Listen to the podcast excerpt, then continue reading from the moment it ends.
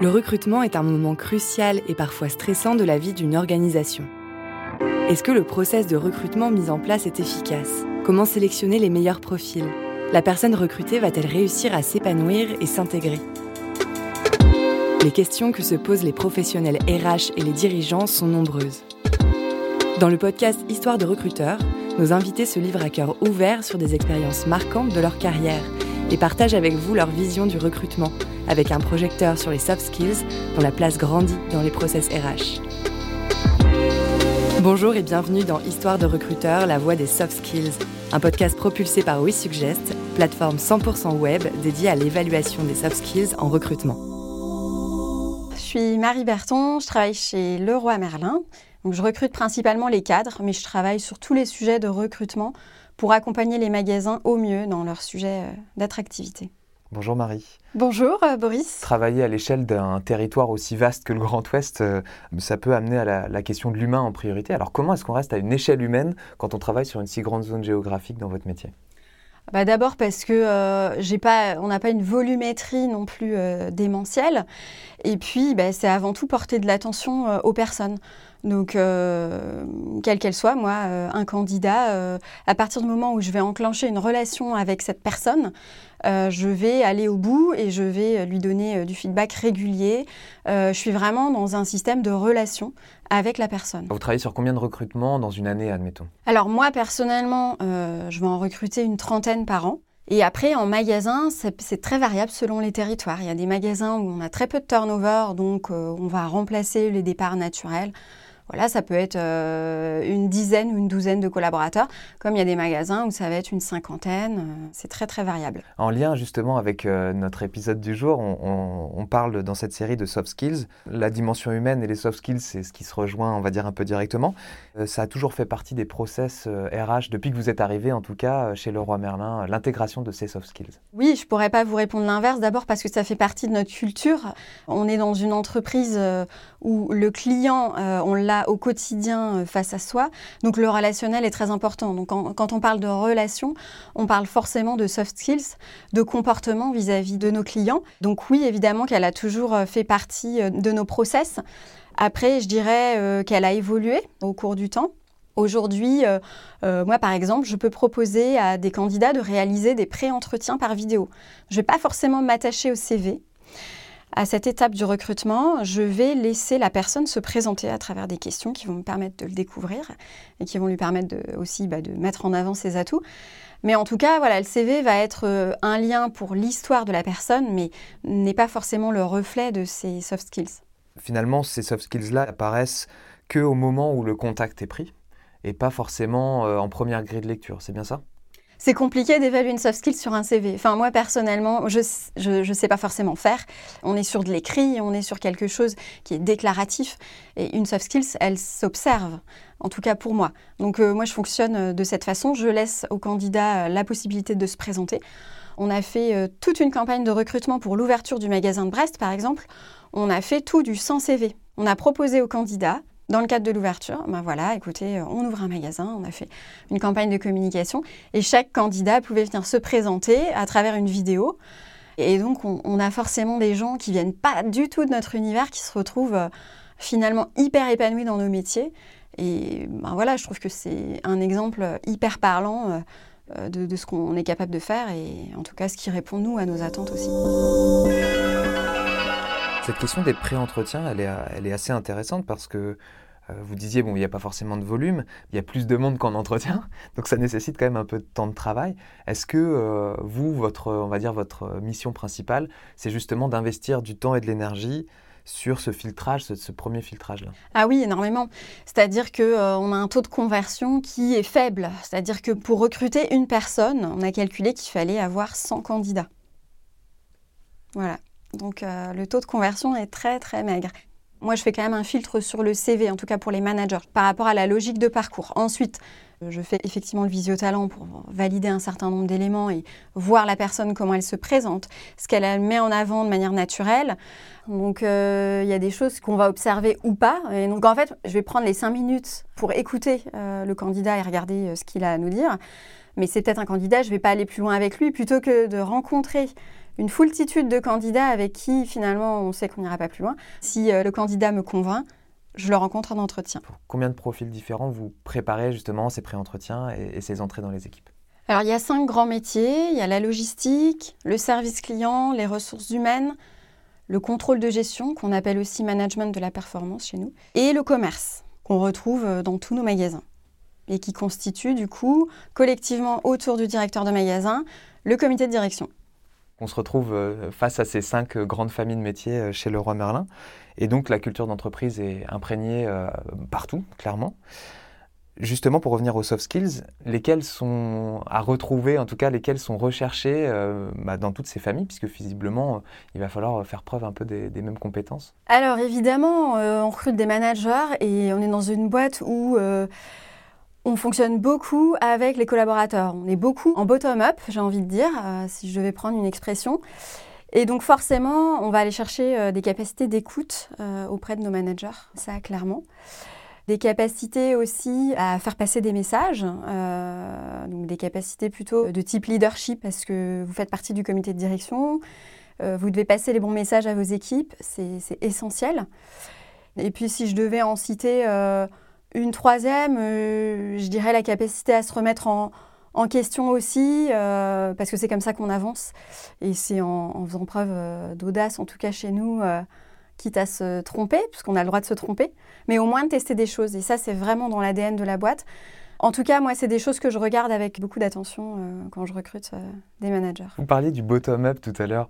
Est-ce que vous pourriez nous réexpliquer ce que ça veut dire chez vous? Ça veut dire que nos dirigeants partent du principe qu'on est là pour répondre à nos clients. Nos clients, on les appelle les habitants chez Leroy Merlin. Et les habitants, bah, qui les connaît mieux que euh, nos magasins et, nos équipes en place? C'est eux qui sont au, quotidien en, rapport avec nos habitants. Donc en fait, c'est eux qui connaissent les besoins de nos habitants et c'est eux qui connaissent peut-être les solutions attendues par nos habitants. Et en fait, euh, il y a un exemple moi, que je trouve, je suis arrivée dans l'entreprise euh, juste avant une vision d'entreprise qui est écrite à 25 000, mais je me suis dit, mais qu'est-ce que c'est que cette boîte de dingue?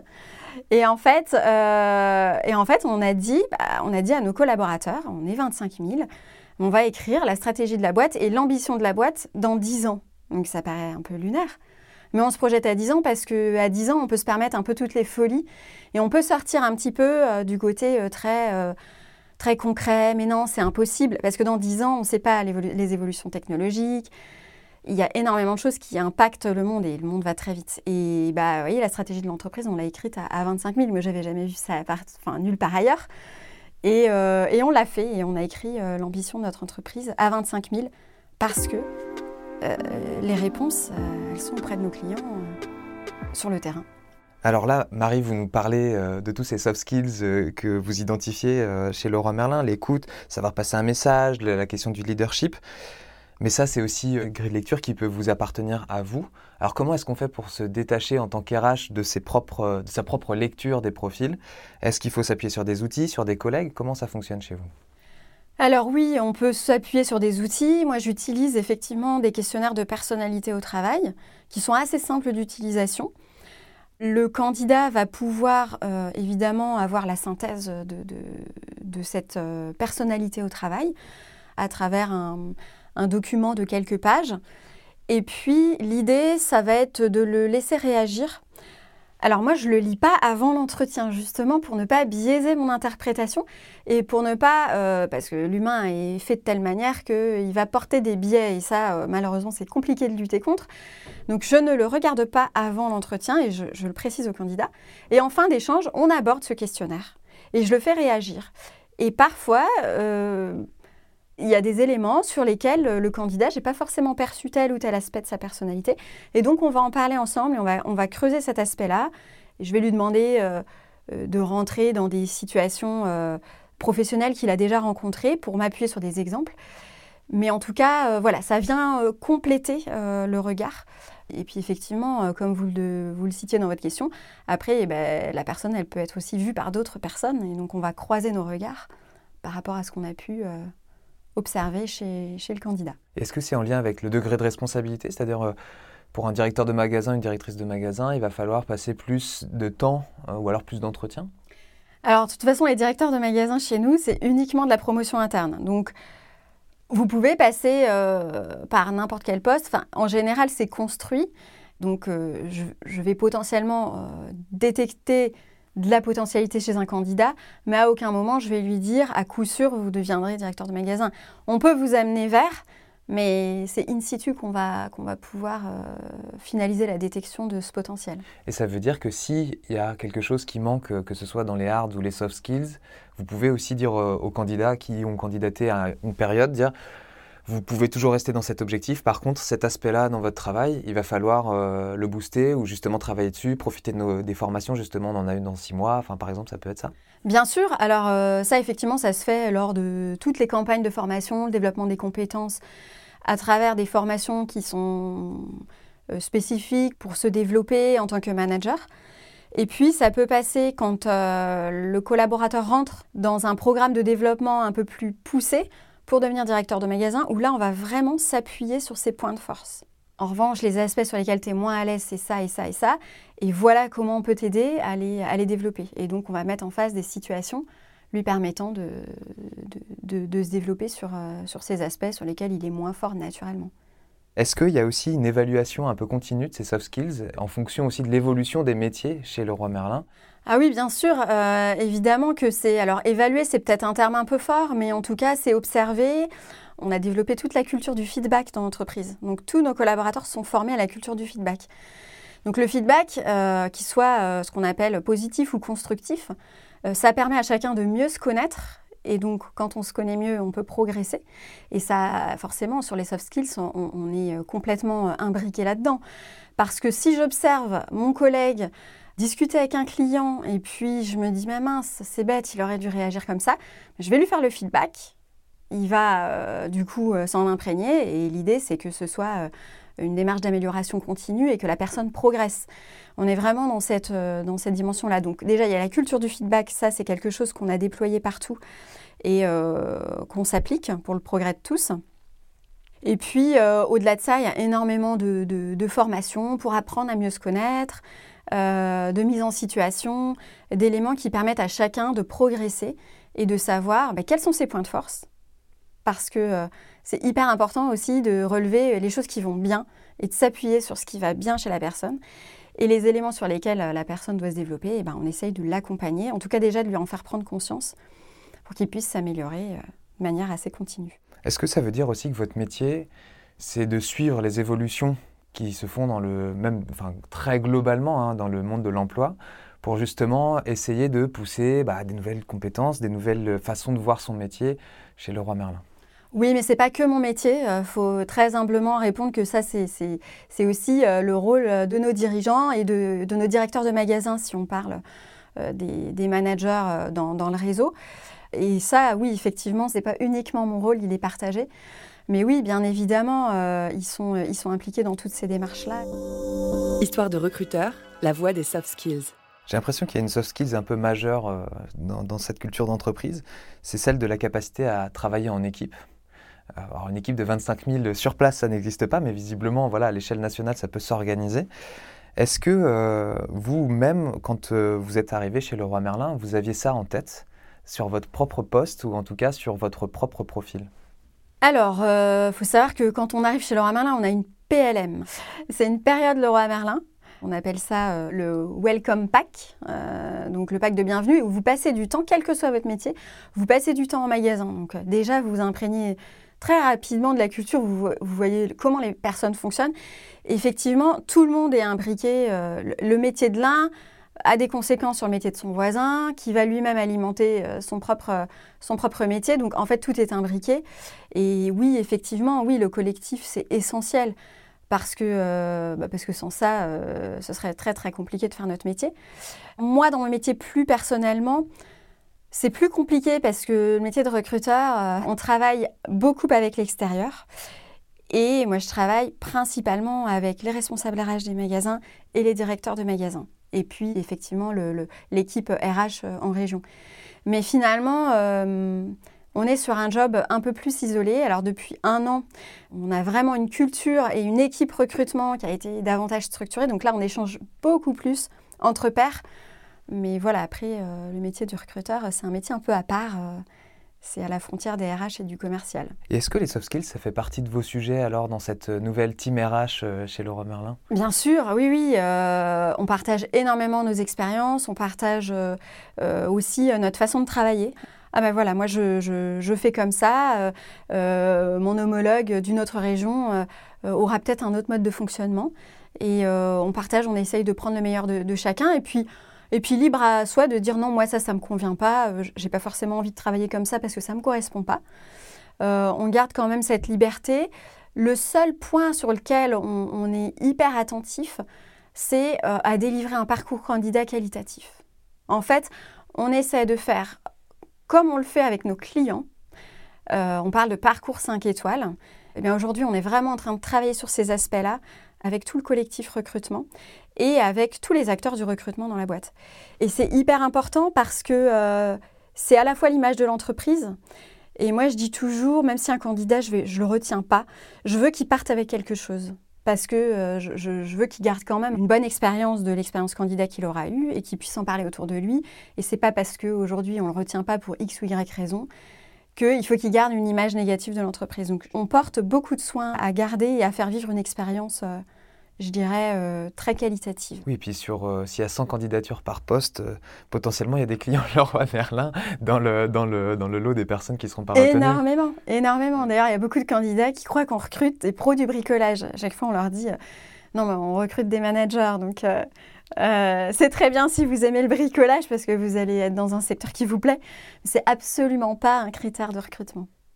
Est-ce que vous avez une anecdote de recrutement justement autour des soft skills et des choses précises que vous recherchez, que ce soit positif ou négatif, on va dire que ça se soit bien passé ou euh, une issue favorable ou défavorable, et qui montre l'importance qu'elles ont euh, dans le process de recrutement chez Leroy Merlin oui, alors elle va pas être hyper extraordinaire, mais c'est simplement quelqu'un qui sur le CV je m'étais pas forcément dit, oui, c'est quelqu'un qui pourrait euh, faire euh, un parcours chez nous.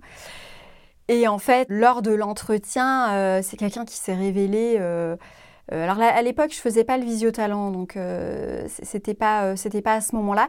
Mais pendant l'entretien RH, qui a été un peu chaotique en plus, il y, a eu une série d'entretiens qui étaient un peu chaotiques pour plusieurs raisons. Et pour autant, cette personne-là s'est totalement révélée et, et aujourd'hui, elle est sur un parcours plutôt évolutif vers une mission de direction de magasin.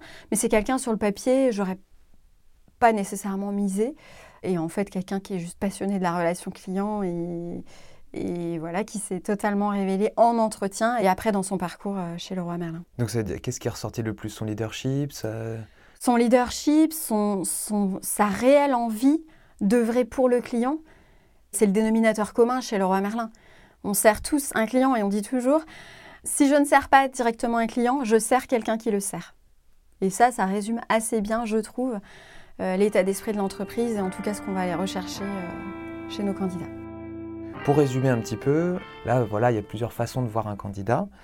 Est-ce qu'il y a des bénéfices concrets, ne serait-ce qu'un chiffre euh, Il y a moins de turnover ou alors euh, euh, les, revenus des magasins sont meilleurs voilà, Comment ça se concrétise? Alors c'est très difficile de vous donner un chiffre parce qu'on n'avait pas vraiment d'outils pour le mesurer jusque-là. On s'est doté d'outils depuis janvier, donc là j'ai pas forcément le recul.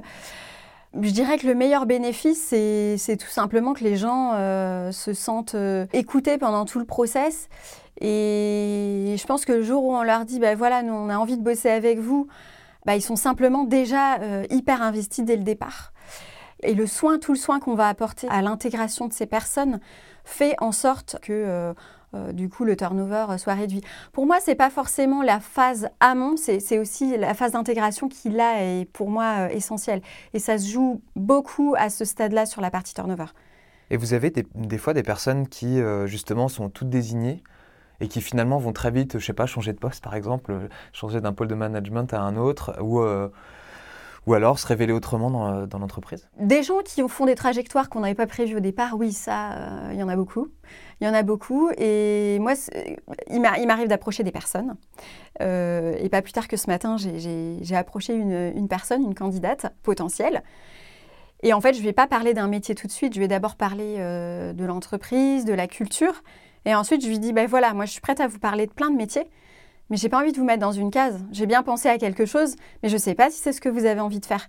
Et ça, en fait, elle était hyper étonnée de se dire, bah, ok, on m'approche, mais on ne me met pas forcément dans une case de but en blanc. On va d'abord apprendre à me découvrir. Et ensuite, au regard de ce que la personne a envie de faire dans son futur professionnel, bah, moi, je vais lui présenter tel ou tel job qui pourra correspondre à ce qu'elle a envie de développer. Parce qu'aujourd'hui, les gens, ils recherchent des boîtes dans lesquelles ils vont apprendre. Et ça, c'est un dénominateur commun qui est hyper important. Et aujourd'hui, dans la jeune génération notamment, ils ont envie, ils sont en quête de sens, ils sont en quête de se développer et de continuer d'apprendre tout au long de leur carrière. Et je pense qu'on euh, on a la chance de réunir ces deux éléments qui sont euh, hyper importants. Donc oui, il y en a plein des parcours euh, qu'on n'aurait pas écrits au départ. On a aussi des parcours, bah, parfois aussi des déceptions, hein, des gens sur qui on projette beaucoup d'espoir et puis finalement ils se révèlent pas tels qu'on aurait pu l'imaginer. Donc il ne faut pas idéaliser, hein. nous aussi on fait des erreurs. On est sur de l'humain et voilà ça doit être difficile d'identifier des, valeurs potentielles de raccordement avec les personnes. Comment vous faites? C'est hyper difficile. Alors, euh, bah, typiquement, ce matin, en fait, j'ai regardé le résumé de la personne sur LinkedIn. Donc, vous avez effectivement l'expérience professionnelle et là-dessus, on ne voit pas forcément les soft skills. Par contre, quand la personne, dans son résumé, elle écrit quelque chose qui résonne en vous, et quand elle parle de management, quand elle parle de développer des équipes, quand elle parle de collectif, Bon, bah déjà, je me dis, il y a peut-être des choses sur lesquelles on peut s'entendre et en tout cas, dans lesquelles la personne, elle va euh, se retrouver dans l'entreprise et en tout cas que chez Leroy Merlin, elle pourra totalement développer et mettre en application et, prendre du plaisir dans son job. Donc bah, ça passe par des petites choses comme ça. Et puis parfois, euh, on contacte des gens et puis pour autant, euh, ça ne matche pas ou la personne n'est pas, intéressée par l'entreprise. Et, voilà, hein, ça nous arrive aussi. Mais voilà, je m'attache à des choses de ce type-là, ou ça peut être parfois aussi l'extra-professionnel, euh, la générosité de la personne. Est-ce que la personne, dans le cadre extra-professionnel, euh, elle a été amenée à, travailler beaucoup en transversalité, en collectif? Parfois, c'est des petites choses qui peuvent paraître anodines, mais voilà. Et puis, bah, tout ce qui va être aussi les références. les références qui peuvent être données, notamment sur LinkedIn. les références des collègues, des anciens managers qui sont aussi des choses qu'on regarde. Donc il faut aller chercher euh, tous les indices. Merci beaucoup Marie Bertin. Merci Boris.